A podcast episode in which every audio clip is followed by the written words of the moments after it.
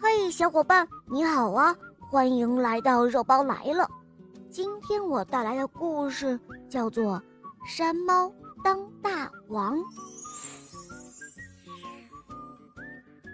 在大海边有一片森林，这一天，有一只山猫来到了这片森林里。森林里的百兽都没有见过山猫，也没有见过老虎。所以他们以为是一只老虎来了，便对山猫顶礼膜拜，欢迎虎大王的到来。山猫一愣，明白了是怎么回事后，心里暗暗直乐。哦，谢谢大家，以后请大家多多关照。孝敬大王是我们应该做的。百兽们齐声说道。于是，山猫就成了这片森林的大王，每天都有百兽伺候着，不愁吃喝，日子过得美极了。这一天，狐狸小心翼翼地问道：“大王，大王，据我所知，你们老虎都长得高大威猛，哎，可您的这身材……”山猫听了非常不高兴。怒喝一声：“大胆放肆！”然后指着外面地上的一个大石头，问狐狸说：“我问你，那是什么？”“哦，是石头啊，大王。”狐狸回答。山猫又指着一个小石头问：“那个呢？”“那个也是石头啊。”狐狸回答。“哼，这不就对了。”山猫恼怒地说：“石头有大有小，当然我们老虎也是有大有小了。大石头是石头，小石头也是石头。身体大的老虎是老虎，身体小的老虎也是老虎。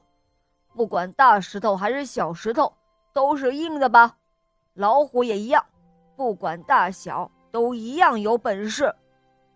哎呦喂，大王，您说的对。”对不起了，大王，冒犯您了，我真该死啊！狐狸给山猫赔着不是。这一天，狼捉到一条鱼，送来给山猫吃，山猫直流口水，吃得津津有味。